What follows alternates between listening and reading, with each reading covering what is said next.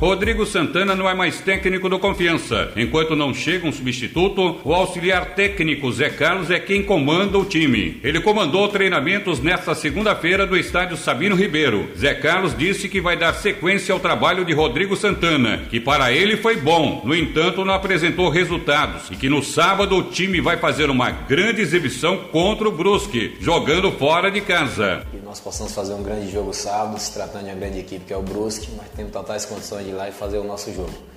É a segunda vez que eu assumo como, como, como interino, né? Teve a oportunidade ano passado, quando o Matheus Costa foi testado com Covid e conseguiu essa grande vitória em cima do Vitória da Bahia, se não me engano foi a primeira da Série B. E agora, mais uma vez, estou tendo essa oportunidade. Infelizmente, com a saída do professor Rodrigo, que aqui eu quero deixar o meu abraço, uma pessoa que eu tenho um carinho muito grande, vou levar para o resto da minha vida. Um gentleman, uma pessoa educadíssima, ótimo trabalho, mas infelizmente não teve o resultado que ele desejava e que todos nós do Confiança desejava, que eram as vitórias, né? Mas é uma grande pessoa e o carinho que eu tenho por ele é imenso.